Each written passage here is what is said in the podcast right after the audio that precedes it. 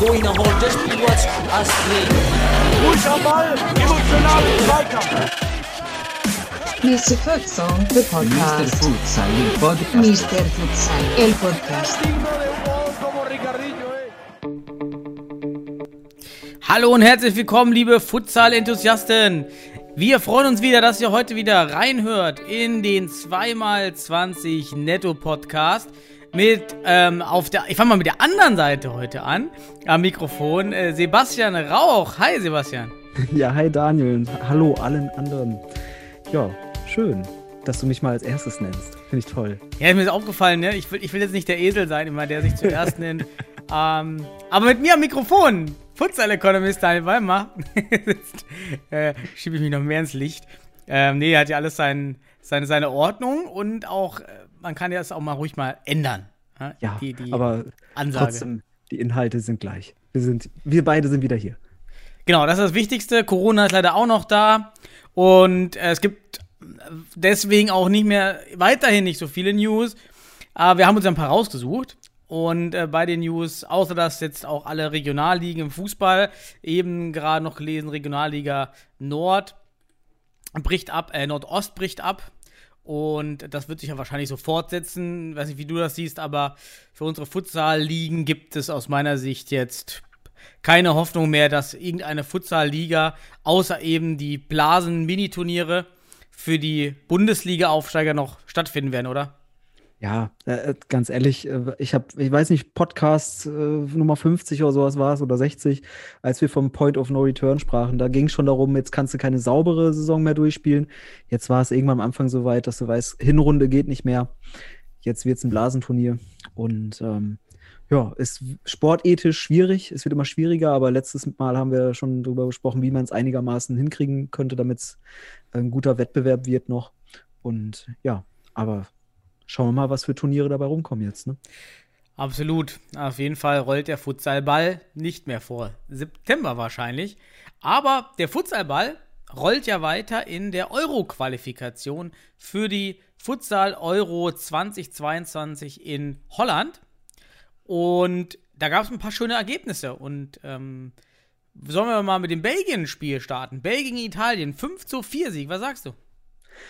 Ja, Belgien, äh, auf jeden Fall in der ersten Halbzeit fand ich sie sehr engagiert, sehr gut. Man muss aber auch sagen, Italien war schon qualifiziert. Auch das ist ein Punkt, ne?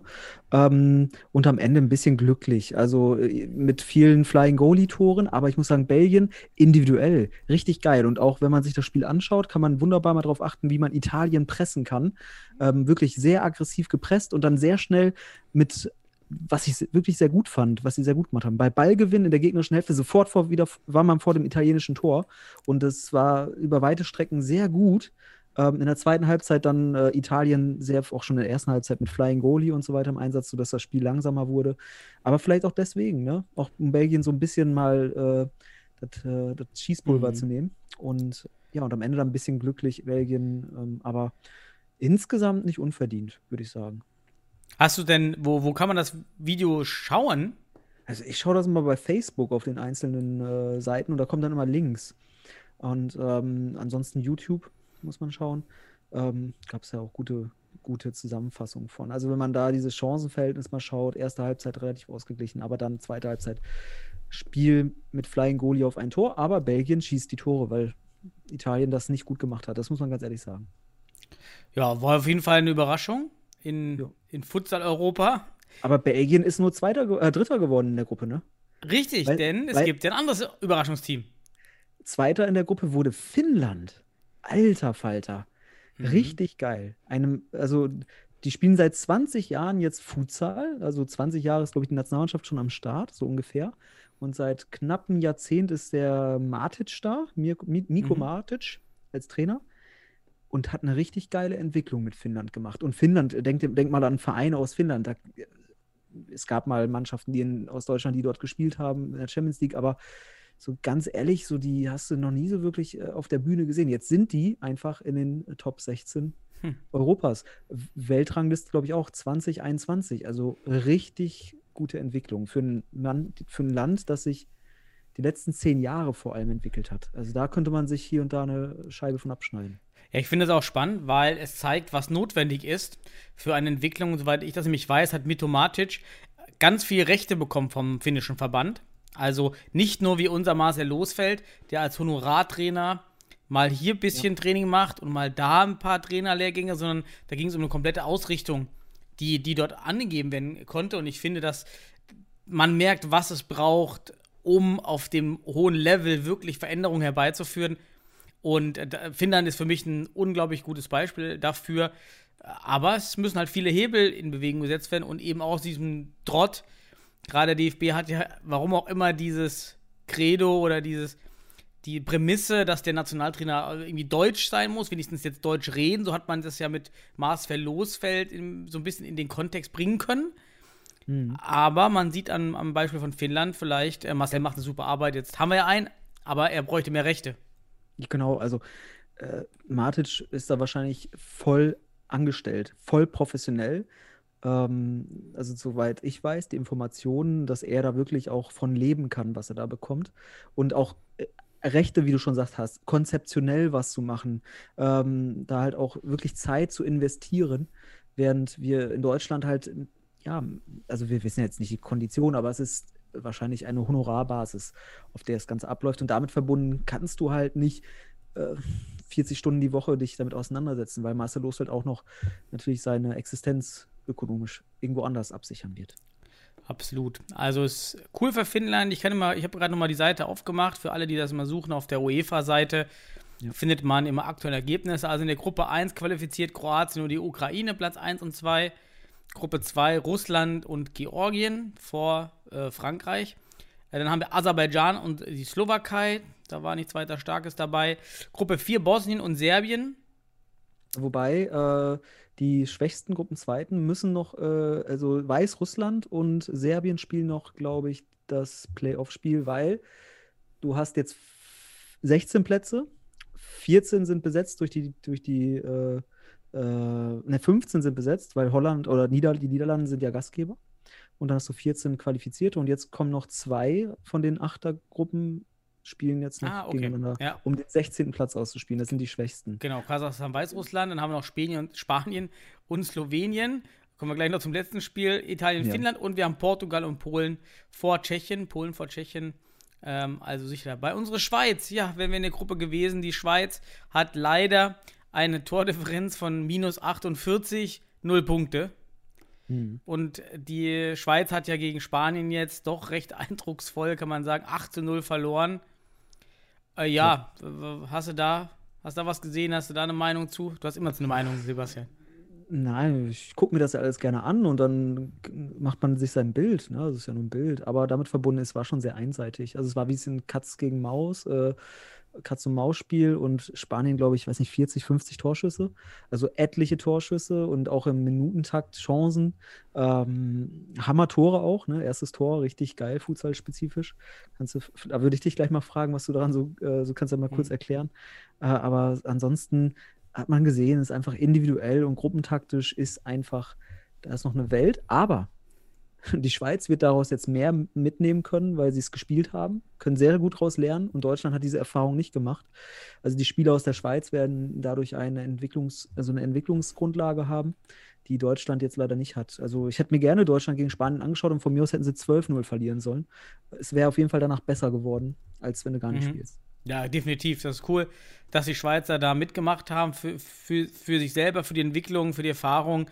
Es ist leider schon das schwächste, das schwächste Team in der Qualifikationsrunde mit minus 48 Toren. Äh, Norwegen hat minus 26, ist das zweitschlechteste Team. Aber völlig egal, völlig irrelevant auch für die Entwicklung der Spieler, ob man äh, nun äh, 48 Tore oder 12 fängt. Äh, man stand auf dem Platz mit, mit tollen Futsalgrößen, gerade gegen Spanien. Und ich glaube, alle, die aktiv sind im Futsal, wissen, wie viel Wert äh, die eigene Erfahrung auf dem Parkett hat. Super. Also freut ja. mich für die Schweiz, dass sie das erleben durften, auf jeden Fall.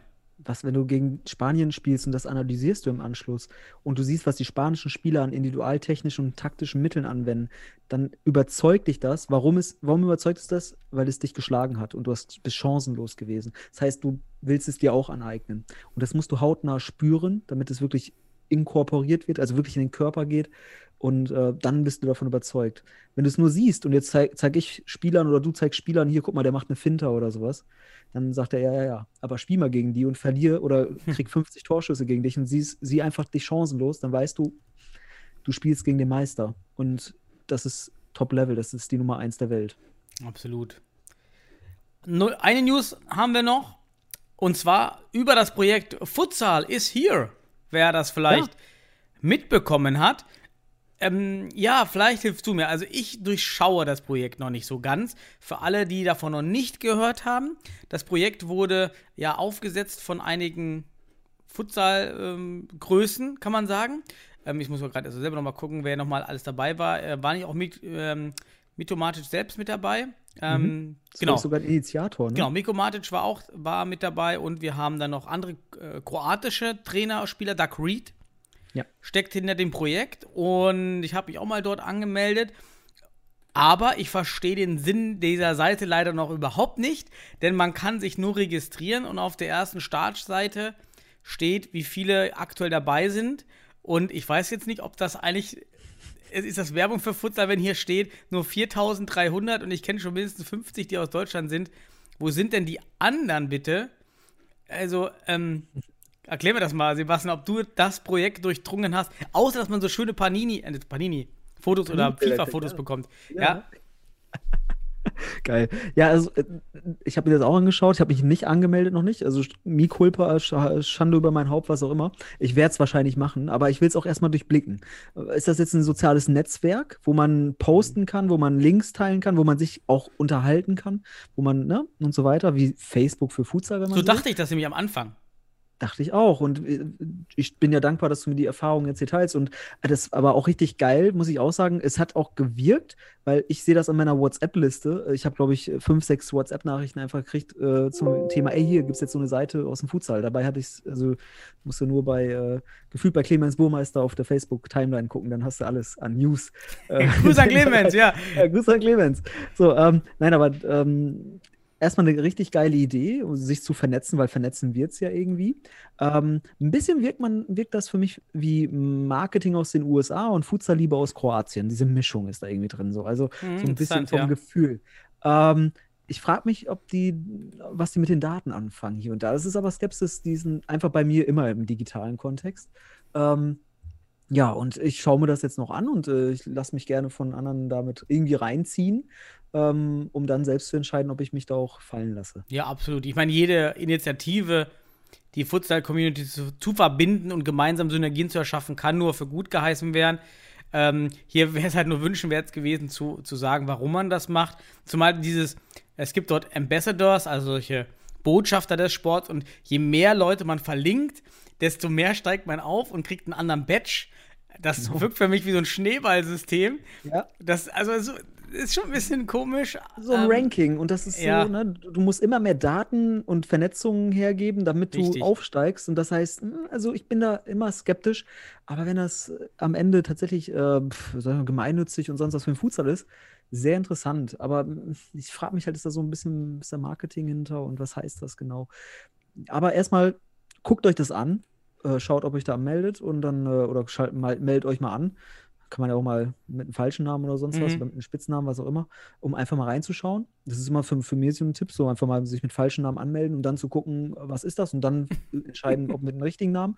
Ja, es sind wichtige Daten, ne? Also, Ich ähm, meine, ist schon schön, alle haben, ich habe jetzt schon einige gesehen, die diesen Badge, diesen FIFA-Style Futsal is here Badge sich auch in Profilbilder bei, bei Instagram, Facebook oder WhatsApp gepackt haben. Das ist dann schon schön nach dem Motto, wir gehören zusammen. Ja. Ähm, ist schon okay. Aber 4300 bin ich selbst überrascht, dass es Ja, jetzt so wenig sind.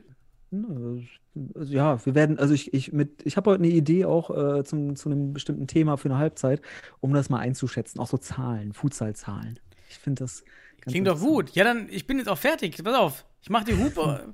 ich muss, ich stelle noch meinen Wecker, stell die Hupe und dann, dann kannst du ja einfach losrattern. Oder? Also, ähm, ich mache hier mal unser, unser Airhorn. Gott, ich soll es mal leiser machen. So, Alles gut. kannst starten. Die Sirene startet, der Schiedsrichter will Alle wieder wach, die zuhören. Alle wieder wach. Nee, Daniel, ich habe mir so in, in den letzten Monaten ja sowieso tausende Gedanken gemacht über Bundesliga etc. und auch Verhältnis Futsal zum Fußball und so weiter. Wir haben es ja auch hier und da diskutiert und da bist du auch ein Impulsgeber immer wieder in Gesprächen, genau wie Christian und so weiter, dass wir da immer darüber diskutieren. Und da habe ich mich, ähm, habe ich mir die Frage gestellt, ähm, wie lässt sich der Futsal eigentlich in der Sportwelt quantitativ einschätzen? Also, oder wir können ja auch aus der Weltsport, aus dem Weltsport oder auch ähm, bezogen auf den deutschen Sport das Ganze mal. Und ich habe da für mich, also ich frage dich jetzt nicht, wie du das einschätzt. Ich habe nämlich eine Idee. Ich, ich mache ein kleines Quiz mit dir. Ich habe mir nämlich ein paar Daten aufgeschrieben. Oh, spannend. So. Und wir machen ein wissenschaftliches Quiz. Das heißt, ist natürlich verständlich, aber wir definieren Sport erstmal. Und sportwissenschaftlich spricht man, ist, ich hoffe, ein paar Sportwissenschaftler hören das hier sich an, ähm, aber man spricht erstmal im Sport von Sport im weiteren Sinne, also subjektiv, was nehme ich über Sport wahr, und im engeren Sinne mache ich das zum Beispiel institutionell in einem Verein und so weiter.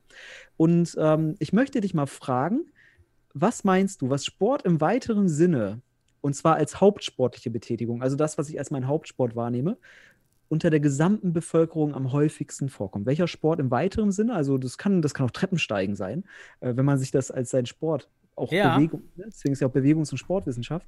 Aber im weiteren Sinne, was meinst du, was ist die beliebteste, betriebene, selbstbetriebene, die drei, Top 3, nenn einfach mal die Top 3. Oh, okay. Also ich weiß, dadurch, dass ich selber mal ein, ein Forschungsprojekt hatte mit, mit Mit Mitgliedsdaten, dass der Deutsche Alpenverein äh, einer der größten Verbände ist. Ähm, und das ist dann alles, was mit Wandern, Bergsteigen zu tun hat. Das ist einer der Verbände, die ich da oben wahrscheinlich vermuten würde, die man. Jetzt bist du schon im. Verbänden. Ah, ja, mal okay. weitestens, das ist wirklich, das ist Der heißt Alpenverein, die Alpensport. Ich weiß nicht, was, was das dazu hört. Hauptsport. Das heißt, Okay. du kannst jetzt sagen, guck mal, wandern kann ich auch. Ich, ich wandere auch gerne. Einmal im Monat gehe ich wandern. Okay. Ähm, das mache ich nicht in diesem Verband. Aber äh, Radfahren beispielsweise oder sonst was. Also irgendwas, was ich am regelmäßigsten mache, was ich für mich als Hauptbewegungs. Okay, Äh, ja. Ähm, ja. okay, lassen wir es dabei. Lassen wir so Alpensport wandern. Dann haben wir ähm, vielleicht noch, wenn man fragt, wenn man über alle hinweg gibt, Yoga vielleicht. Das könnte auch eine Mhm. große Grundgesamtheit sein. Und wir nehmen einfach noch dazu Rennen, Joggen. ach, das, sind, das sind gute Sachen. Äh, gehören auch alle zu den Top 10. Ähm, aber ich sage jetzt einfach mal die Top 3. Erster Platz: Radfahren. Mehr als 27 Prozent der Menschen in Deutschland treten regelmäßig in die Pedale.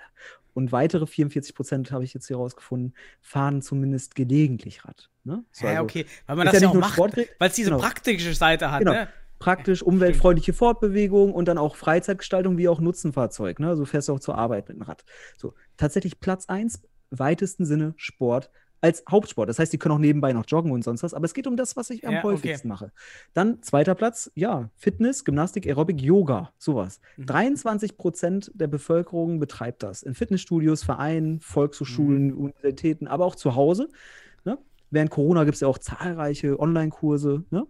So, dann, äh, und Platz drei, ja, du hast jetzt auch Joggen gerade schon gesagt, die sind auf Platz vier, Mhm. 9 Prozent, aber auf Platz drei ist Schwimmen. Fast 11 Oh, Prozent okay. aller Deutsch, in Deutschland lebenden Menschen gehen regelmäßig ins Freibad, ins Hallenbad oder im See schwimmen. Also, Badewanne zählt auch. nein, das ist Schwimmen, einfach Schwimmen. Also, das Okay. ist auch von bis alt vertreten. Und das sind so die Top drei. Im weitesten Sinne. Im weitesten Sinne ist übrigens Fußball. Fußball Mhm. nur auf Platz 10. Nur 2% der Gesamtbevölkerung spielt. Hauptsportlich. Hauptsportlich für sich. Es kann ja, ich kann auch Karate nebenbei machen. Kinder zum Beispiel machen, denken für sich, also wenn man die Kinder befragt, dann ist häufig gar nicht Fußball die Hauptsportart, sondern vielleicht Karate und Fußball macht man, weil man da den sozialen Aspekt hat. Ähm, es sind 1,64 Mi- 1,64 Millionen. Interessant, ja. Und Haupt- und, also jetzt pass auf, Haupt- und nebensportlich sind es gut drei Millionen. Das sind die, die dann der DFB gerne aufzeichnet, die dann irgendwie, na, aber das sind auch Mhm. weniger beim DFB, aber es sind dann ungefähr 3,6 der Bevölkerung. Das ist ziemlich wenig. Und jetzt gehen wir mal über. Was würdest du denn sagen, wie viele Futsal-Spieler oder Spielerinnen gibt es in Deutschland? Im, im Ja. weitesten Sinne. Also du kannst die Vereine und auch Freizeit. Ja, ich würde, ich glaube, ich würde einmal differenzieren zwischen denen, die wirklich nur im Futsal, im Verein aktiv sind, also wirklich die Futsal hauptamtlich, wie du es gerade gesagt hast, betreiben und denen, die verbunden sind. Also nehmen wir das Beispiel Penzberg, den wir vor drei Podcasts hier bei uns hatten zu Gast. Dort ist, sind das ja alles Fußballer, die parallel Futsal spielen. Das heißt, bei meiner ersten Zahl, die ich schätzen würde, wären die nicht dabei. Und Mhm. bei der zweiten Zahl wären die dabei, weil die irgendwas mit Futsal zu tun haben. Wir haben 170 Teams, ja, f- 20 Teams roundabout, äh, 20 Mach mal Spieler 15, irgendwie, Nee, 15 machen wir, das weniger. glaub ich. 15, wie auch immer. Äh, will ich jetzt nicht rechnen. Ich äh, Zwei, schätze mal im, 2500. Genau, ich würde 2550. 3000 im engeren Sinne und vielleicht Mhm. 5000 bis 6000 im weiteren Sinne, also noch die, die ähm, so ein bisschen, Mhm. die irgendwie im, einen Stakeholder haben im, im Futsal, irgendwie. Okay, aber wirklich aktiv Futsal spielen, ne? Ich habe ich hab da auch mal recherchiert. Ich habe mir angeschaut, na, du, unsere Daten natürlich, 170 Teams. Ich habe das mal einfach mal 15 genommen, pro Team 15 Spieler. Du weißt auch, erste, zweite Mannschaften, da gibt es manchmal auch weniger oder mehr. Ja. Sind ungefähr 2500. Dann haben wir Okay. 100, ungefähr 100 Unis und 400 Hochschulen. Da im Hochschulsport habe ich mal recherchiert. Da gibt es und, und Freizeitangebote habe ich auch noch mit reingerechnet. Da würde ich so um die 2 zwei bis 3.000 nochmal zusätzlich rechnen. Weil Stimmt, es gibt ganz, Hochschulsport. Ja, sehr Hochschulsport, gut. äh, das, was man in Göttingen etc., die gar nicht an, vielleicht an irgendwo an, auch nicht bei der Hochschulmeisterschaft teilnehmen. In Osnabrück beispielsweise gibt es Futsal. Das sind nochmal 3000. Sagen wir, An dieser Stelle Grüße an meine alten Futsal- ähm, Gruppenspieler bei der, an der Uni Duisburg-Essen. Dort habe ich ja für zwei Jahre den Kurs geleitet. Mit Samba-Musik, immer live Samba-Musik. Und die Jungs mochten es so sehr, dass das in die nächsten Jahre immer weitergeben wurde. Es war super. Ja, aber das ist dann auch für Studenten ist das Sport im weiteren Sinne. Das ist halt, ne, das ist keine Aktivität im Verein, aber es ist irgendwie so Freizeit. Ähm, ja, und jetzt hast du, also komm, wir sagen einfach mal roundabout 5000 Leute. Machen wir Mhm. einfach 2,5, 2,5. Und das sind nur, und jetzt hör, pass auf, in der Gesamtbevölkerung spielen Futsal also 0,00006 Prozent. Das sind vier Nullen und eine 6. Aktiv Futsal. So, Jetzt vergleichen wir das mal zu den, zu den 2%, ach, ja doch, die 2%, die hauptsportlich Fußball spielt, die vielleicht noch nebenbei Karate macht oder sonst was, dann sind das vom Fußball, und jetzt auch das Verhältnis vom Futsal und Fußball beim DFB zu beschreiben, sind das nur 0,003%. Futsal und nicht mal nur unter dem DFB-Dach, sondern alle 0,003% im Verhältnis zum Fußball. Das heißt, du, auch wenn wir jetzt das Machtverhältnis mal anschauen, der, der, der Anzahl, dann muss ich eins sagen, dass wir überhaupt beim DFB das so diskutieren, ist eigentlich schon richtig geil, weil du bist einfach nur 0,003 Prozent von dem Fußball eigentlich. Das muss man sich vor Augen führen. So, so groß oder so klein, so klein quantitativ ist es, aber so groß ist es irgendwie schon qualitativ, dass wir über eine Bundesliga reden. Im Verhältnis dafür, dass wir so wenige sind, da jetzt eine Bundesliga äh, aus dem Nichts äh, zu stampfen und zu investieren, ja, gebe ich dir recht, ist äh, gar nicht so, ja. ist gut. Was sind denn für Sportarten, die, die, also was ist da in deiner Liste, wie weit geht das runter? Was sind so Sportarten, die ganz unten kommen, die also auch äh, wahrscheinlich im Verhältnis wenig praktiziert werden, aber trotzdem mehr als Futsal? Ja, pass mal auf. Äh, so, also Curling ist ganz weit unten. Das sind so typische äh, Saisonalsportarten. Das ist auch das Problem, wenn Futsal als Hallenfußball äh, im Wintersport eingebettet wird, dann hast du, bist, bist du eigentlich nur auf der Ebene der untersten Sportarten, weil du in eine Saisonalsportart gehst. Das ist noch nicht mal saisonal, das ist geografisch, weil die Eishallen haben das ganze Jahr ja auf, aber es gibt ja nur Ja. 20. Eisschnelllauf. Eisschnelllauf ist, glaube ich, ganz unten unter den letzten Top 10. Ähm, aber die sind so bei, Mhm. ich glaube, bei, was war das nochmal, 3000 oder so? Muss mal gucken. Ich guck mal gerade. Ich habe jetzt hier gerade mal, äh, jetzt geht, ich gehe jetzt von Mitgliedern aus. Mitgliedsschwächste. Eisschnelllauf hat 1200 Mitglieder. Aktiv. Ja, das muss ich mir vorstellen. Aktiv. Ja, also wir sind nicht weit entfernt. Ähm, aber da müssen wir uns einbetten. Aber jetzt wichtig auch, lasst uns mal ein bisschen weiterdenken. Hier, den Philosophen muss ich raushängen lassen. ähm, weil das ist ja auch einfach wissenschaftlich wichtig, was für Thesen wir jetzt daraus ziehen. Wir haben nur 0,003 Prozent des Futsals im Verhältnis zum Fußball. Warum macht der DFB jetzt eine Nationalmannschaft und warum macht er, äh, warum macht er äh, eine Bundesliga? Heißt das, man liebt diesen Sport oder man hat einfach von irgendwo einen Zwang, eine Vorgabe? Können wir, könnt ihr, das lasse ich im Raum stehen, ob das jetzt nur UEFA-Vorgaben sind oder ob man den Futsal wirklich fördern will, oder dass man da was drin sieht. Also entweder es ist massiv viel, was man drin sieht, oder es ist einfach massiv viel Sanktionen, die ökonomisch. Ja, wir haben ja nie, es gibt ja nie eine offizielle Bestätigung der, der Theorie, Hm. dass es eben so ist, dass wenn du im UEFA-System, eigentlich kann man sich schon di- indirekt herleiten, dass wenn du im UEFA-System einen ein Wettbewerb ausrichten möchtest für die EM 2024, dass du dann alle vom, von der UEFA angebotenen Wettbewerbe in deinem Land auch aktiv als eine flächendeckende Liga organisierst, weil ansonsten ja, entsteht ja kein Zwang auf die Verbände, Sachen umzusetzen. Das heißt, du kannst diesen positiven Anreiz schaffen, wenn ihr die EM wollt, dann oder ein Champions League-Spiel, äh, Finale, dann müsst ihr das, das und das aber auch anbieten. Und das ist ja auch, warum Frauenfußball auch Ja. so gut gepusht wurde, weil das dann irgendwann im UEFA-Katalog stand und man das einfach im Portfolio haben muss. Und deshalb ist ähm, es nie bestätigt worden, aber meine Theorie oder das Verständnis ist es so ein, dieser exogene Zwang schon wahrscheinlich. ja, wenn man das machtspezifisch sich anschaut, würde ich auch eher darauf tippen, dass man das halt durch diesen exogenen Zwang macht, beziehungsweise UEFA-Vorgaben macht das, ansonsten müsst ihr zahlen. So, und dann ist es günstiger, das zu machen, obwohl es vielleicht mitgliederspezifisch kein, keine Grundlage gibt.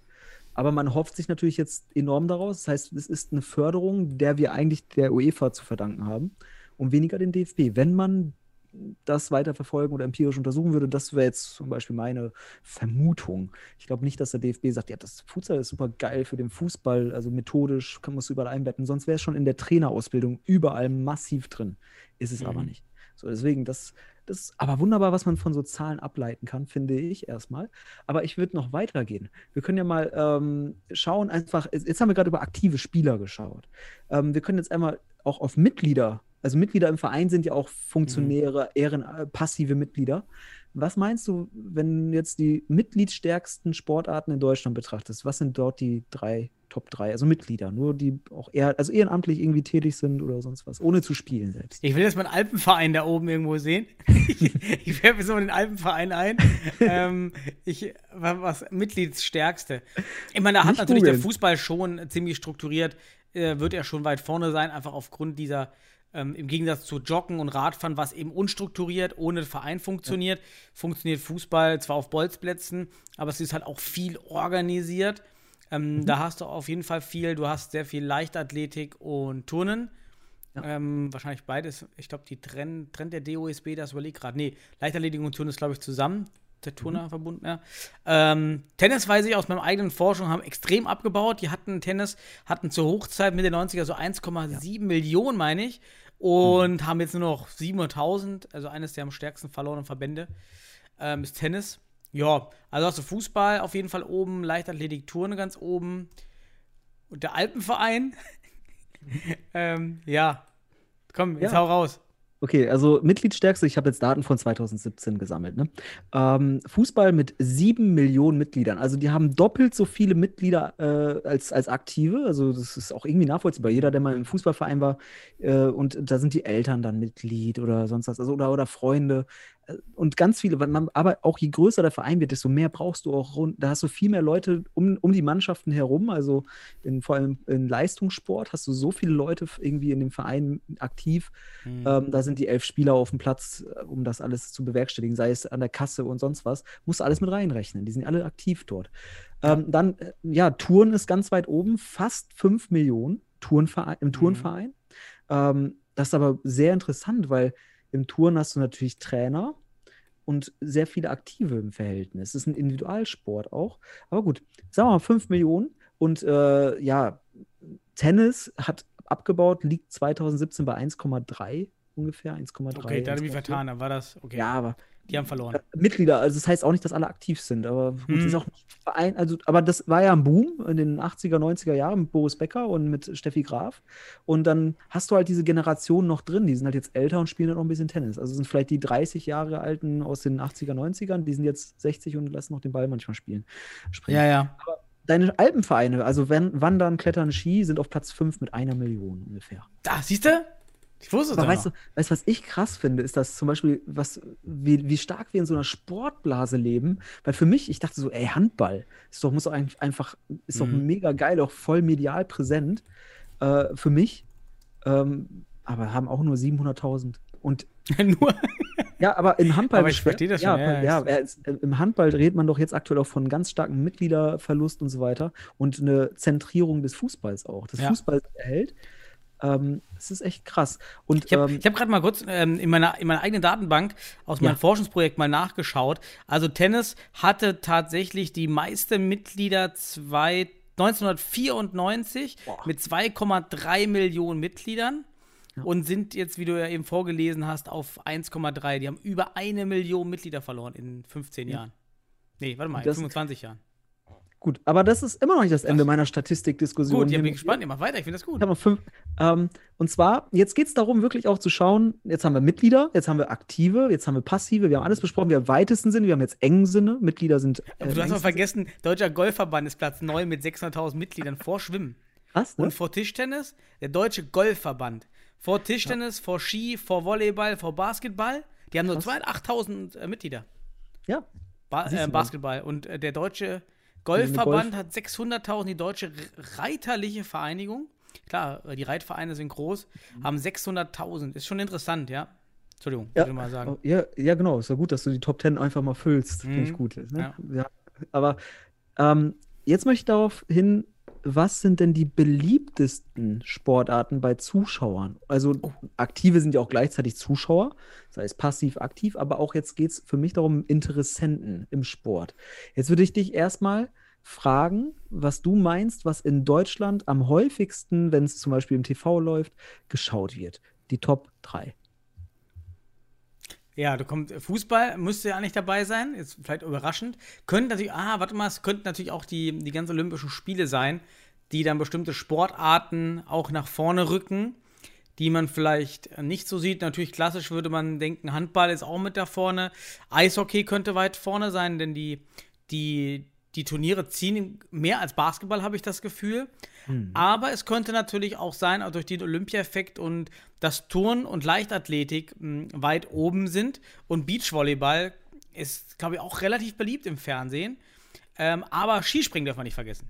Und Oh, also ja. Wintersport generell. Also ähm, Skispringen, glaube ich, ist recht gut. Und Biathlon. Biathlon müsste noch mehr als. Ja, ich kann dir auch, also be bevor ich dir jetzt mal die Daten, die jetzt ja von Statista, aber ähm, die Daten nenne, es ist total wichtig für eine Beliebtheit oder eine Interesse an einem Sportart, dass sie olympisch ist. Das sieht, sieht Ja. man an den Daten. Ähm, deswegen ist es total wichtig, dass wir auch aus diesen Daten mal ziehen, ey, wir müssen uns darum kümmern, dass Futsal olympisch wird. Das, was die Spanier schon sich durch den DFB erhoffen und die UEFA auch deswegen Druck auf den DFB macht, weil es olympisch werden muss, weil dann natürlich die UEFA sich da noch mehr vielleicht Gewinnen draus erf äh, erfreut, aber wir Futsal-Fans und Liebhaber Ja. würden ein enormes Interessensteigerungspotenzial darin haben. Aber gut, Fußball, ich glaube, es sind vier, knapp vier, ne, ne, 33, 34 Prozent der Bevölkerung, die sich für Fußball interessieren und auch regelmäßig konsumieren und schauen. Mhm. Dann tatsächlich Skispringen auf Platz zwei. 14 Prozent dieser, also auch wenn es saisonal ist, aber äh, ohne Scheiß, ich weiß, also ich kann mich nicht erinnern, dass ich im Fer äh, früher schon, aber Ja. jetzt mittlerweile, wenn ich Skispringen sehe, ach sorry, ey. Aber jetzt bin ich raus. Ja, jetzt bin ich auch raus. Früher habe ich gerne geguckt. Und jetzt versetzt das mal jetzt vor allen Dingen mit den, mit den Mitgliedern ins Verhältnis, die wirklich äh, Skispringen machen. Genau, das meine ich ja. Wir müssen, das, ich will auch nachher den Futsal darauf einschätzen, was für Potenziale dadurch entstehen. Okay. Auch gerade habe ich gesagt, 700.000 Mitglieder oder 750 bei Handball. Handball ist aber die drittbeliebteste Sportart bei Interessenten mit 13 Prozent. Das heißt, im Fernsehen, wenn Hand, deswegen ist das auch so beliebt, weil man weiß, man guckt es. Die Sportart hat eine Attraktivität, vielleicht nicht für die Aktivität, dass man es selbst macht, aber zuschauen, richtig geil. So, und dann können wir weitergehen und am Ende bist du also wirklich, wenn man die Daten überhaupt erhebt, dann bist du irgendwo hinten auch noch beim Tanzen, aber da sind dann noch eher Frauen, die sich das anschauen. Äh, und Golf wird auch im Fernsehen geguckt, aber nur ein, zwei Prozent oder sowas. So, bist du ganz unten. Und dazwischen Mhm. ist dann ganz viel, aber ganz viel Olympiasport. Es ist Ja. alles olympisch, da, die oben sind. Und jetzt hast du den Futsal und da sehe ich eigentlich eine Chance der Bundesliga, wenn das ins Fernsehen kommt, wenn das, das Interesse entsteht. Es müssen die, die Mitgliederzahlen nicht steigen auf 100.000.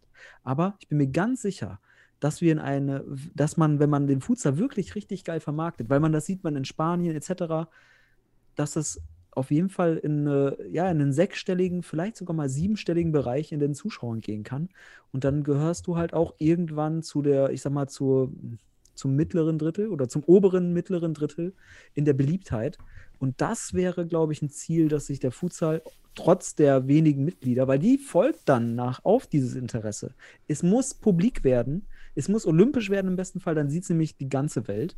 Ähm, und auch, es wird ernst genommen. Man weiß auch aus Studien, dass äh, olympischer Sport einfach auch als Sport im engeren Sinne und Jugendförderungssport wahrgenommen wird. Er wird halt so ein bisschen auch gleichgesetzt mit qualitativ hochwertigem Sport, glaube ich. Und was es ja, wenn man auch sieht, welche ähm, Sportarten nicht olympisch sind, kann man das ja gar nicht so pauschal eben sagen. Da gibt es ja ganz viele Sportarten, die, die eben nicht olympisch ähm, sind, die einfach, ähm, ja, aber die halt trotzdem wichtig sind. Jetzt, Ich habe mal gedacht, ist, ist wichtig, auch gerade im Fernsehen wichtig, ähm, aber ist eben nicht äh, ähm, olympisch. Jiu-Jitsu, Kegeln, Kickboxen, ähm, Minigolf, gut, aber Schach, Skibob, ja, ich, die ganzen Sporttauchen, Squash ist auch relativ groß und kein olympischer Sport, aber es hilft ähm, natürlich. ist auch Interesse bei Sportsendern und zur Übertragung ist olympisch natürlich super wichtig.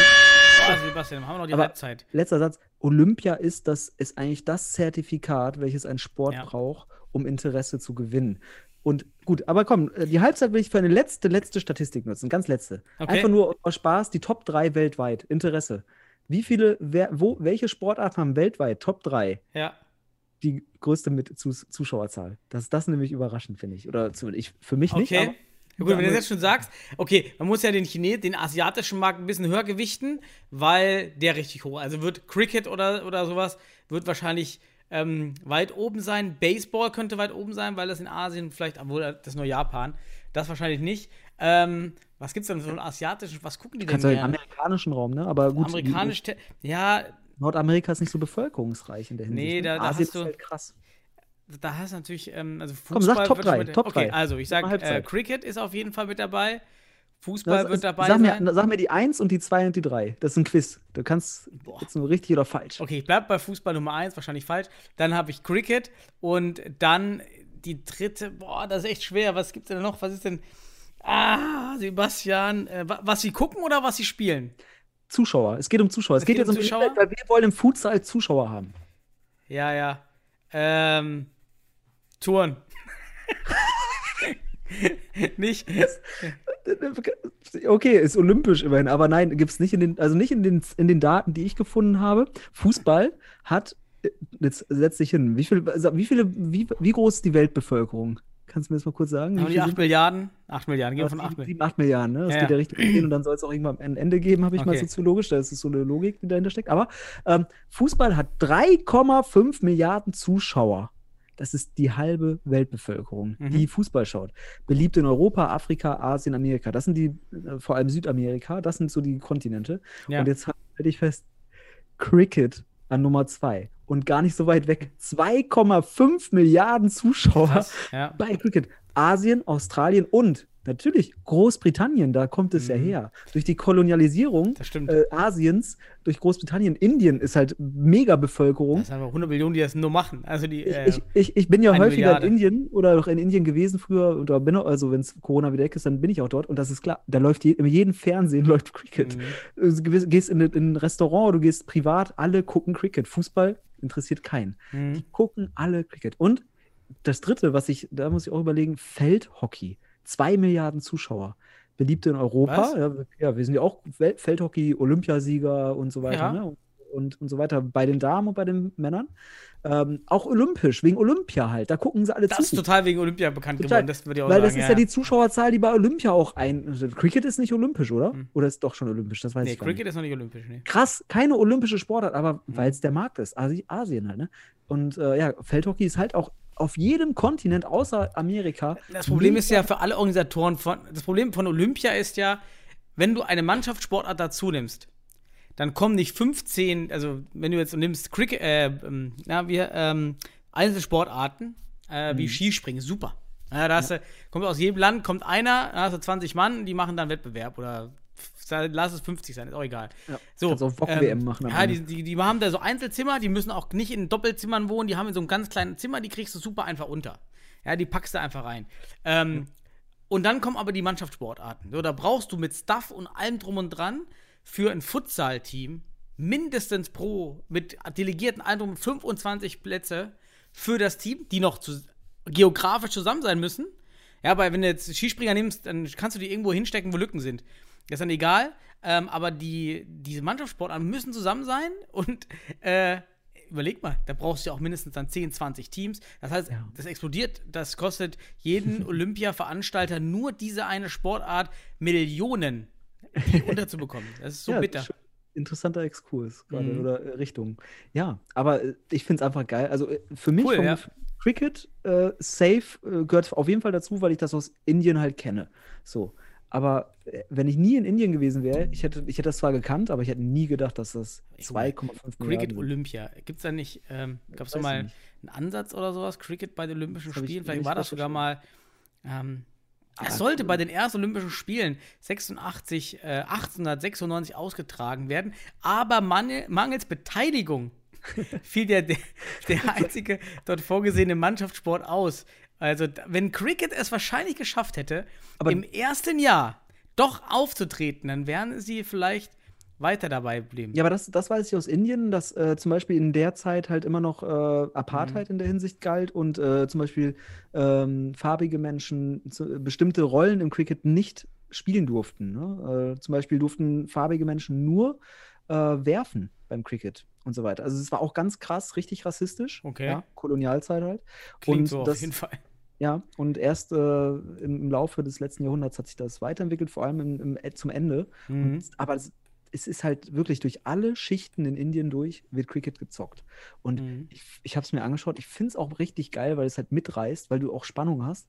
Aber mm, ist jetzt, mm, wenn du da nicht mit geboren bist, irgendwie auch anders. Ja, die Regeln Aber- sind auch schwer, sind ja auch wie beim Baseball. Das ist ja der Riesenvorteil von, von Futsal.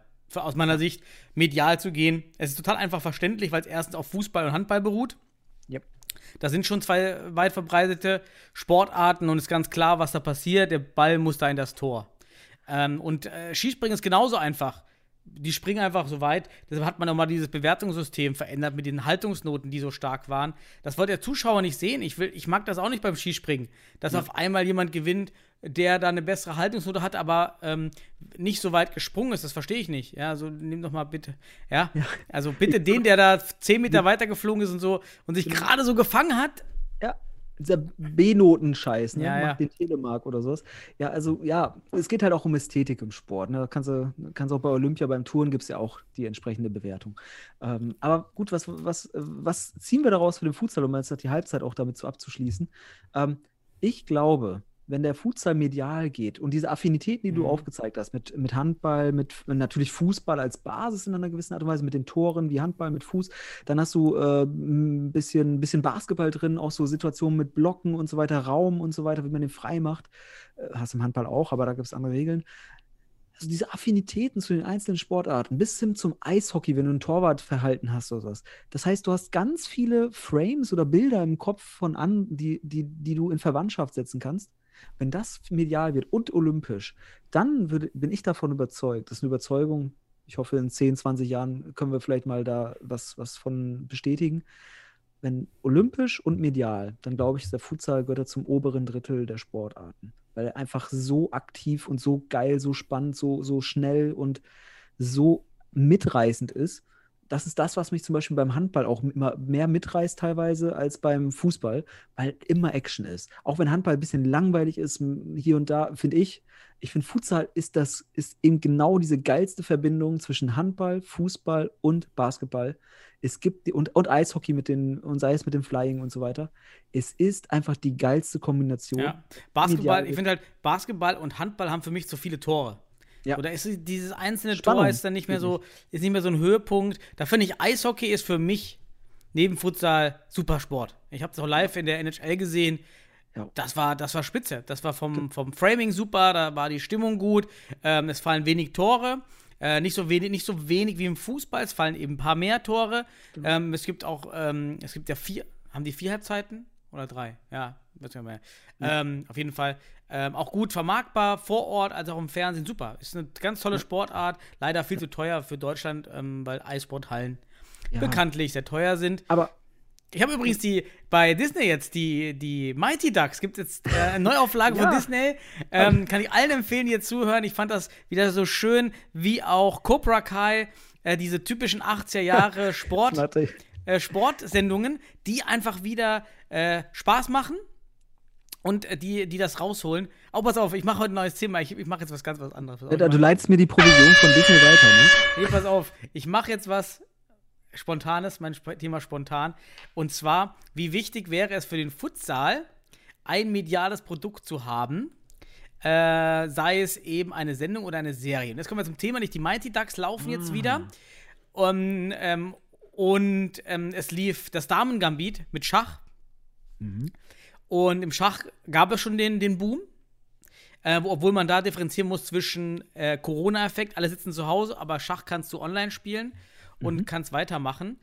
Und äh, warum ich gerade darauf komme, ist ein aktuelles, äh, noch eines meiner letzten Forschungspapiere. Ich bin ja jetzt in der Praxis, wie du weißt, Sebastian, jetzt wissen es auch die, die Zuhörer, ich bin aus dem Hochschulsystem raus, aber ich habe jetzt einen besseren Titel. Ich bin jetzt Senior Data Scientist.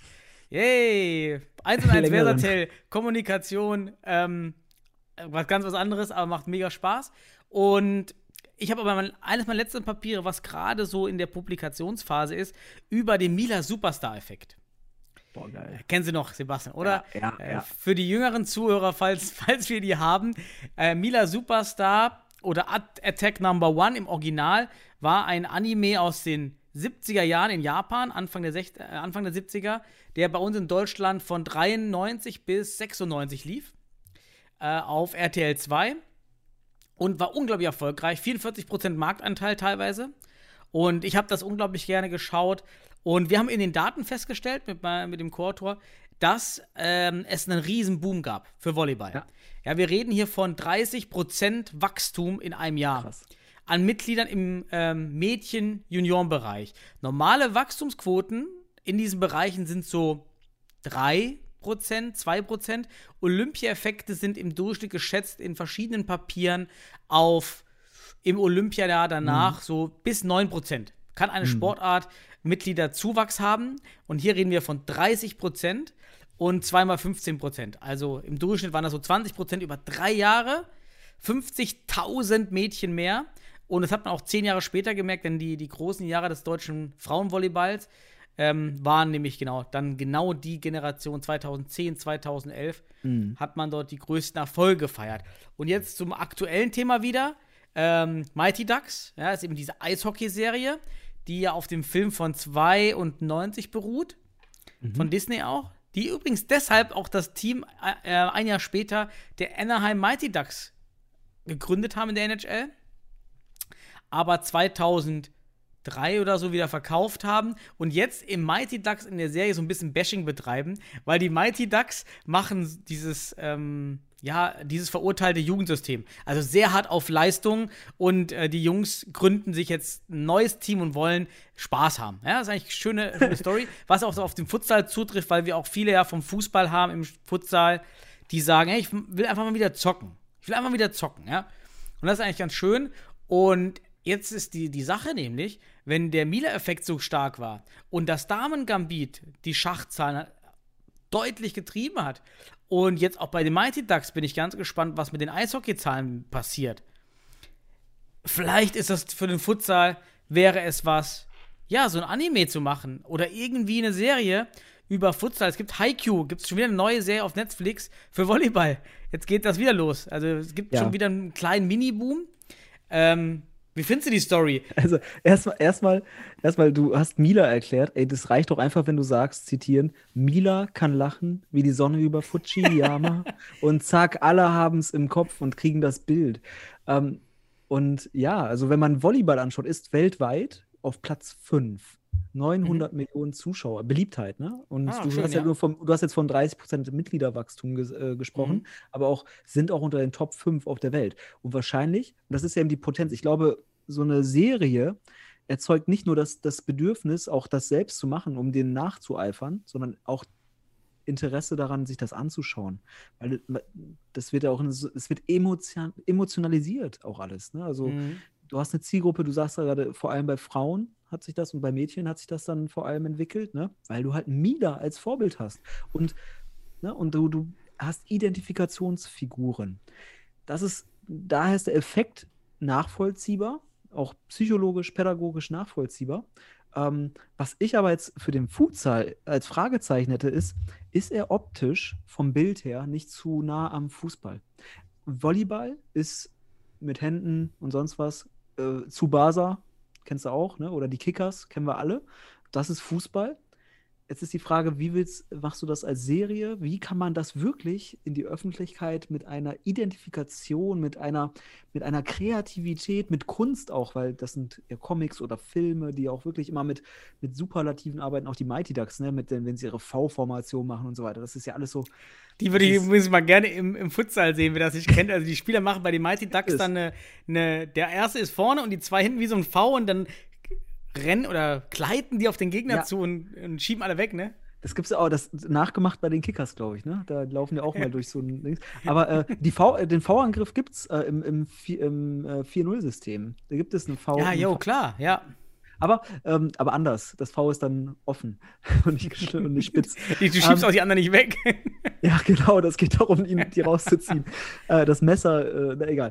Was ich jetzt sagen wollte, ist, ähm, da würde ich mich fragen, also ich bin mir ganz sicher, wenn es sowas gäbe, und das ist auch, ne, und sei es, wir reden ja auch schon über Olympia und so weiter, äh, aber wenn es sowas gäbe, und man würde wirklich so vielleicht so ein Kleinfeld. Tor, Handballtor, das mit diesen, auch man müsste Bilder schaffen mit diesen typischen Balken an den Toren, diese roten Balken wie bei Handballtoren und so weiter. So wirklich so, man müsste herausfiltern, was ist das, was sich beim Futsal unterscheidet weil die Hm. Unterscheidungsmerkmale sind, sind wichtig. Und dann musst du das einer Zielgruppe natürlich entsprechend entgegenbringen. Und bei Mila ist es ganz klar, das sind junge Frauen, die da angesprochen werden. Bei den Kickers und bei Tsubasa ganz klar, das ist, da wird genau nachgezeigt, wie sich so von, wenn man sich aus Jugendalter bis ins Erwachsenenalter mit Fußball bewegt. Bei Kickers, bevor du weitermachst, bei Kickers und Ja. Subasa fällt mir gerade ein, habe ich nicht erwähnt.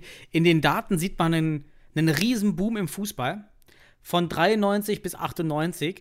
Ähm, wir konnten es nicht benutzen als empirisches Setting für, unser, für unsere Untersuchung, weil dort ähm, eben Erfolge überlagern. Zum Beispiel die EM 96. Ich bin trotzdem der Meinung, wenn ich mir diese Kurve angucke von Fußball in den Jahren und die flacht ab nach 98, die wird wieder senkrecht.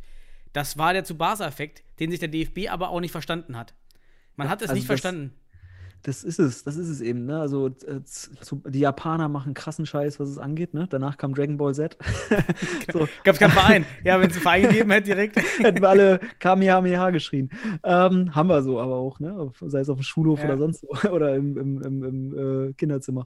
Ähm, ja, aber was ich sagen will, ist äh, in der Hinsicht erstmal interessant, dass ähm, diese Effekte da sind, wenn sie denn auch Mhm. passend platziert werden. Comics, ähm, Zeichentrickfilme bis hin zu, also wirklich mediale Präsenz, aber vor allem, ich glaube, das hattest du letzte Woche auch mit dem Patrick aus, aus Hamburg besprochen, diese Emotionen müssen übertragen werden. Und das könnte natürlich über dieses Vehikel auch nochmal äh, sehr interessant werden. Aber dann müsste man erstmal wirklich herausfiltern, das, da würde ich sogar äh, eine Forschung empfehlen. Was ist das? Das ist ja auch in Japan, das wird ja alles, die sind safe, safe damit. Äh, Ja, ist auch total teuer, so eine Anime-Serie. Also eine Genau. Folge kostet wohl um die 200.000 Euro. Ja, also die, äh, ich, äh, sowieso, für sowas muss man die japanische Kultur kennen. Ja. Die, die wissen, was sie machen. Das sind Meister, wenn sie was machen. International machen die, da- also und sei es, ich bin ja ein Uhrenliebhaber mal so nebenbei. Gran Seikos, das sind die Japan das sind die besten Uhren der Welt, kommen aus Japan. Die Mhm. kommen nicht aus der Schweiz. Rolex, das ist ein, kannst du unter Lupe setzen, da ist Gran Seiko eine andere Liga. Ähm, gut, aber was ich sagen will, ist einfach, die Japaner wissen es und äh, wissen es einfach auch in der Hinsicht einfach mit, mit Mila, mit Tsubasa, mit und ach, das ist einfach, also sind unsere Erinnerungen jetzt auch, die wir jetzt hier wieder spielen, aber wir können es ja an, an unserem eigenen Leib nachvollziehen. Das ist die best, für mich immer die beste Evidenz, wenn ich es selbst erlebe. Und ich weiß auch noch jetzt im Nachgang, wie krass mich das, diesen Ball einfach, dem Fußball irgendwie zu, ja, weil das auch, du guckst das mit deinen Freunden, dann gehst du raus auf den Bolzplatz und machst es. Und solche Effekte für den Futsal, das wäre eine enorme Steigerung für den Jugendbereich. Ne? Das wäre gigantisch wahrscheinlich. Und ich meine, Futsal ist ja in Japan be beliebt. Ja. Also, und, und die Japaner haben ganz viele Sport-Anime-Serien. Liebe Japaner, macht eine Futsal-Anime. Ja, bitte. Weil der Bitte. Vorteil ist, es ist auch billiger als Fußball, weil du hast nicht, du brauchst nicht so viele Spieler zu zeichnen. Bitte, bitte, diesen, diesen Satz äh, auf Japanisch. Ich, wir machen noch Google-Übersetzung. Bitte, liebe Japaner, bitte macht eine Futsal-Anime auf Japanisch übersetzt mit in die Videobeschreibung, damit das irgendwie mal gesucht wird und die Japaner machen es. Ja, sehr gut, ja, richtig. Ja, Der, der Crawler muss das finden. Der, für, der für den Crawler, nächsten, für den, für den nächsten, für den nächsten äh, 2x20 Netto-Podcast nehme ich mir vor, dass ich diesen Satz auf Japanisch sage. Liebe Japaner, bitte macht eine Futsal-Anime-Serie. Das sage ich auf Japanisch. Das werde ich mir aneignen. Warte, ich mach das jetzt hier. Liebe Japaner, ich mache jetzt hier bei Google Translator. Ja, Der komm. kann das doch vorlesen, oder? Das, ja, das, oh, kann, Ja. kannst du das einspielen? Aber jetzt hat er sich gerade hier jetzt. verabschiedet. Doch, liebe Japaner, was wolltest Wollte du machen? Liebe lernen? Japaner, macht bitte, Bitte- Futsal. macht eine Futsal-Anime. Macht ein Serie. Futsal. Eine Futsal-Serie. Eine, Futsal, eine Futsal. Futsal. TV. Futsal. Futsal, na. Serie. So, das heißt, was jetzt jetzt. Liebe Japaner, so, oh, macht eine Futsal-Serie. Gut, jetzt hat er vorgelesen, mache ich auf Japanisch. Oh,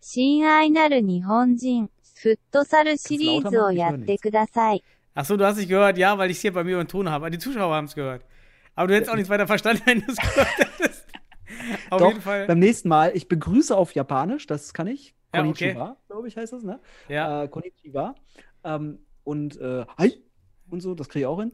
Aber das nächste Mal, der erste Satz, den ich sage, der wird sein: Liebe Japaner, bitte macht eine Futsal-Anime. auf Das wäre cool. Das wäre wirklich, äh, das ist, ich glaube, das ist so der Missing Link in Sportarten, den, den die Volleyballer, im Volleyball, ich habe mit den Verbänden geredet, die dann, ja, da war was, stimmt, aber war da so ein Effekt? Und das haben die gar nicht aufgearbeitet. Und wenn du mit Trainern redest aus der Zeit und Spielerinnen, die, ja klar, gab es den Effekt. Das war uns allen bewusst, dass es den Effekt gibt. Aber der Volleyballverband weiß davon heute nichts mehr. Das haben die völlig verdrängt, ähm, woher dieser Aufwind da in den Mitte der 90er Jahren kam. Und äh, das ist jetzt so spannend, äh, klar, für Eishockey in Amerika, was da passiert. Ja. Ich, bin, ich will das echt mal sehen und auch mit Damen-Gambit die neuen Zahlen, 220 vom DOSB, ob man das da schon sieht. Das sind ja auch tolle Evidenzen einfach, wenn du jetzt ein Volleyball, eine Hallensportart, Eishockey, eine Wintersportart in einer gewissen Art und Weise, ähm, du kriegst sie aus dieser saisonalen Ebene durch sowas auch raus. Ne? Der Futsal steckte ja lange Zeit oder steckt ja immer noch irgendwie beim DFB manchmal im Winterfußball. Ähm, aber vielleicht kann sowas dann auch dieses Bedürfnis erwecken, das saisonal komplett zu machen, ganzjährig. Und das ist ja, Eishockey ist ein Ganzjahressport, ähm, Event, Volleyball genauso, obwohl es Hallensport ist. Ne? Und das ist halt vielleicht auch nochmal ein Effekt, den man da vielleicht sich äh, Mhm. nach, äh, ich sag mal, nachvollziehbar machen kann, dass man das wirklich ganzjährlich, weil es eine Kultur wird. Und da müssen wir sagen, Medien erzeugen massiv Kultur, vor allem zielgruppenspezifisch, wie ich sagte. Und deswegen wäre es echt interessant, wenn die Japaner oder wir, vielleicht gibt es ja Anime-Interessierte, vielleicht Studierende, die das machen und dann mal einfach mal, und sei es ein Comic malen oder sowas, den wir dann verbreiten bei Mr. Futsal oder sowas. Ein Manga, meinst du? Ja, was auch immer. So, aber was ich meine ist einfach, äh, diese Effekte wären auf jeden Fall interessant. Also wir haben jetzt heute über Olympia gesprochen, Effekte, aber Wahnsinn. Also Anime und äh, Comics und alles, was diese Zielgruppe konsumiert an Medien, da muss Futsal eigentlich rein. Dann hast du wirklich die größten Effekte. Und dann ist das, was ich auch glaube, dann hast du einfach Zuschauer, Interessierte. Und aktive, ja, aber du siehst ja, die aktiven Anzahl ist ja wahrscheinlich nicht so stark gestiegen. Also die ist zwar stark gestiegen beim Volleyball, aber du hast einfach Zuschauer auf einmal fast eine Million. Das, so viele aktive Volleyballer hast du ja wahrscheinlich nicht. Und das ist halt der Wahnsinn. Du hast also nochmal eine Potenz in der Interess Inter Interessengemeinschaft äh, und die müssen sie nicht mal aktiv betreiben. Aber sie unterstützen dich, indem sie zuschauen und dir Aufmerksamkeit geben, dir Anerkennung geben. Zuschauen ist Anerkennung. Und diese Anerkennung, den geben wir dem Futsal aktuell mit sehr wenigen. Aber wenn es über Olympisch oder wie gesagt medientechnisch noch besser wird, einfach ausstrahlen, DFB, bitte macht eine komplette Ausstrahlung irgendwie, alle Spiele zeigen. Es ist eminent wichtig. Es muss da sein, damit Interesse steigt. Dazu, dazu einfach schon der Verweis auf den Podcast nächste Woche. Äh, unser Gast nächste Woche wird sehr ausführlich über das Thema Futsal-Zentralvermarktung sprechen. Also, liebe Zuhörer, nächste Woche auf jeden Fall Podcast einschalten zum Thema Futsal-Zentralvermarktung mit äh, einem äh, ja, VWL-Professor, der auch bei der Monopolkommission war, der genau weiß, wovon er da redet und ein ganz spannender, ganz spannender Podcast. Ähm, ja, lass uns mal jetzt vielleicht bei der, bei der Thematik, du hattest angesprochen, Identifikationsfiguren durch Mila, die auch damals in Frankreich hatte man auch eine Umfrage gemacht und tatsächlich haben 40% der Medien, äh, der Mädchen gesagt, ihr Vorbild war eine Comicfigur. Und deshalb trainieren sie den Sport.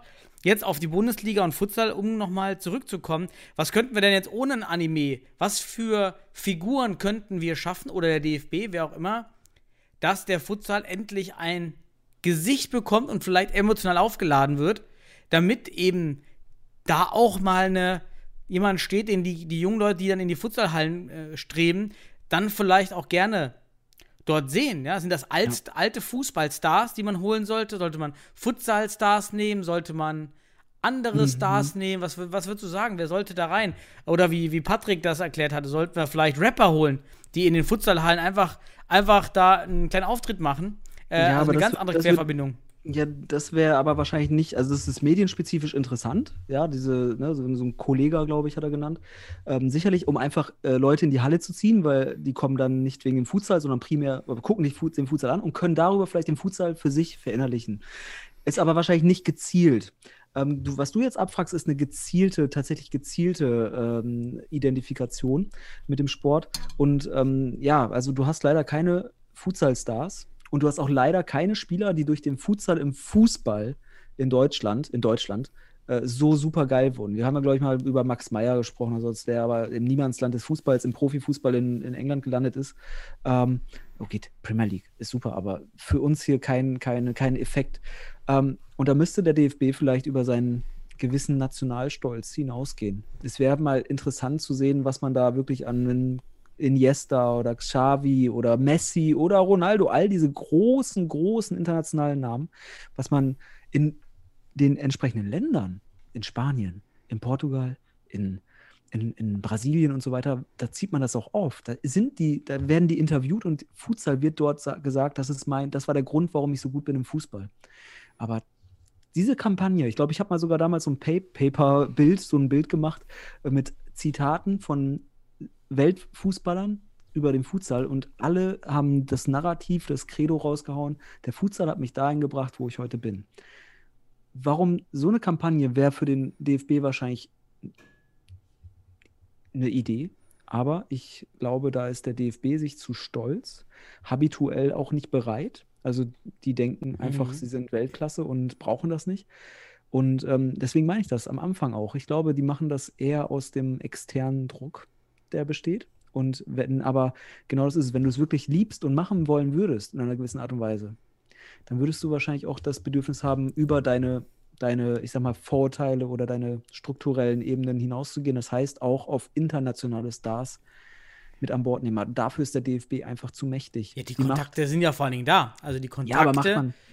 Es wäre schä also sie würde es als Schädigung des, des Verbandes wahrnehmen, wenn man jetzt einen internationalen Superstar nehmen würde, Messi, und den jetzt einem Schweinsteiger oder sonst was irgendjemand äh, oder der, Müller. der, der englische Verband hat, hat, es, hat es in dieser Hinsicht völlig falsch gemacht, denn die Engländer haben ja ihren Star, Max Killman, auch von den, gut, ist jetzt kein Top-Spieler, aber trotzdem, den kannst du schon, glaube ich, medial gut einspannen, weil dieser Spieler eben Stammspieler in England selber ist.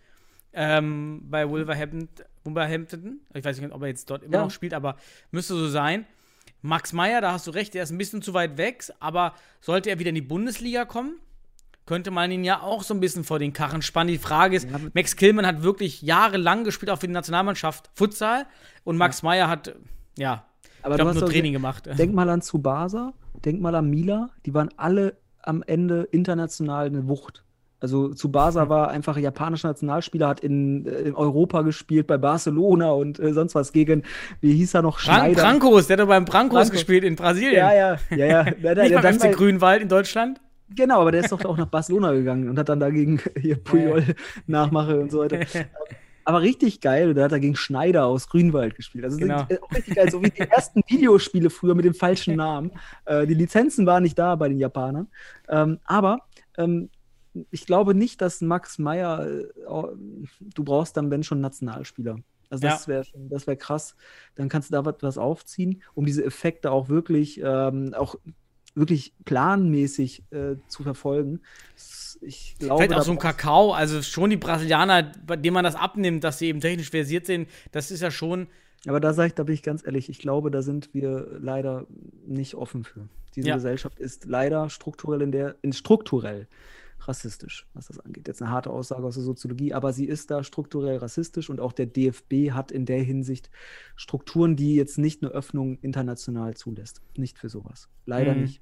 aber wäre wär schön. viele, Also alte weiße Männer, leider. Ja, das ist dann halt wieder auch ein bisschen äh, out of the box eben denken und gerade für dieses neue Projekt das anders anzugehen.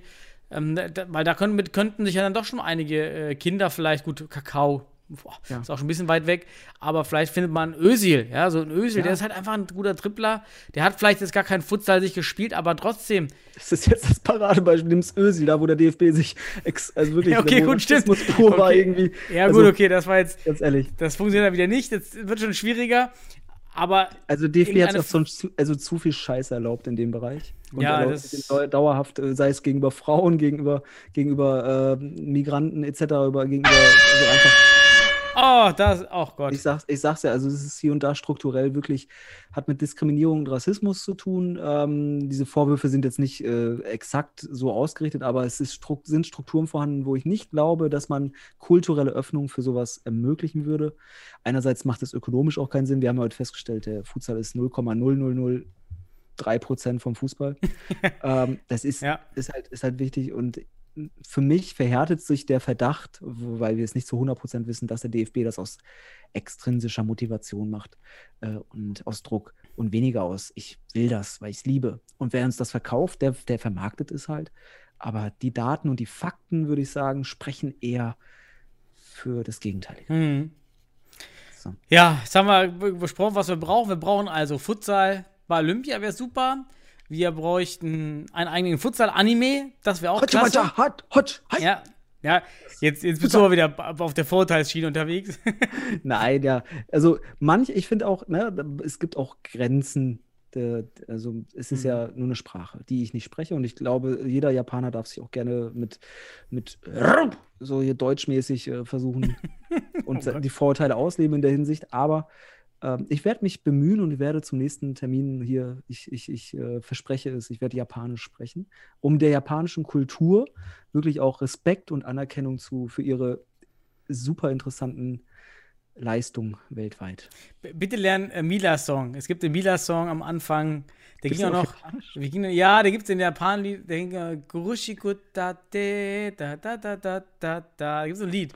Super. Oh, ich- da, guck mal, Anfang kann ich schon. Ähm, hat mir mal jemand übersetzt und dann habe ich das ein bisschen getrellert. Ähm, da, das will ich dich bitte singen. dann bist du, dann kriegst du Ja, deinen ja. eigenen Podcast. Nur, nur für Ani- Anime-Serien, für Ich, mache mach unseren Podcast demnächst auf Japanisch. Ich bemühe mich.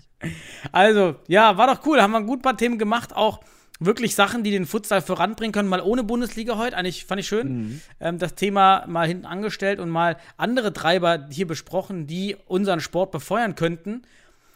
Natürlich weit weg sind, aber nichtsdestotrotz, wenn es ein, wenn dieser Schritt geschafft würde, sei es Olympia, sei es ein, ein, ein Anime, sei es eine Figur, dann könnte dieser Effekt so viel wert sein wie zehn Jahre Futsalliga.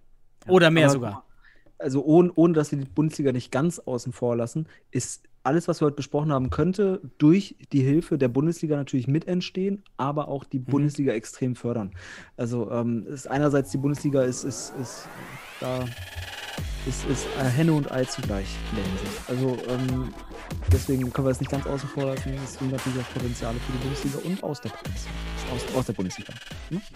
Also kannst du den Titel und die Potenziale für die Bundesliga. Wenn Bundesliga drin steht, hört man das. Alles klar, Sebastian. Dann war cool, hat Spaß gemacht wieder. Danke fürs Zuhören an alle Zuhörer. Und wir sprechen uns in zwei Wochen wieder. Ja, vielen Dank, Daniel. Und allen einen schönen Sonntag und dann eine schöne Woche. Lasst euch gut gehen. Tschüss. Ciao.